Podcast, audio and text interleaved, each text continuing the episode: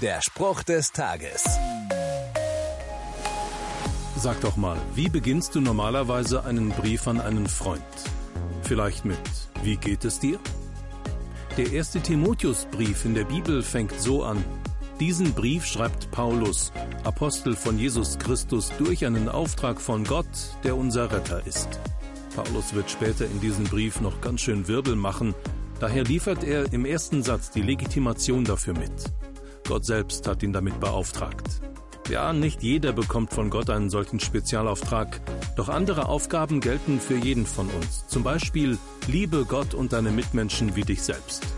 Das ist doch schon mal eine konkrete Ansage. Der Spruch des Tages steht in der Bibel.